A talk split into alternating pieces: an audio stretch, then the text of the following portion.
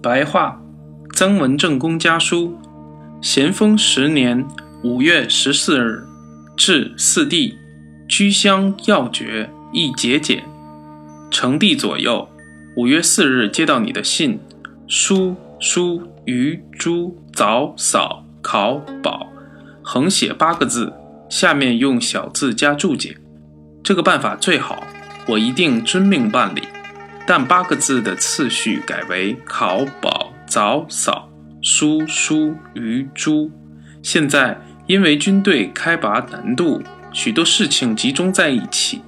苏州的敌军已破了嘉兴，淳安的敌军已到蓟西，杭州、徽州十分危急，江西也危险之至。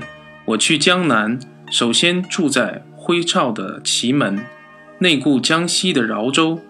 催促张凯章赶快来饶州会合，又命令王梅村募三千人进驻抚州，保卫江西就是保卫湖南。又命王仁树仍旧来办理营务处，不知道七月间可以赶到吗？如果这次能够保全江西、湖南、湖北，那么将来仍旧可以都克服。大局是安是危，关键是争六七八九这几个月。季泽儿不知已经动身来军营没有？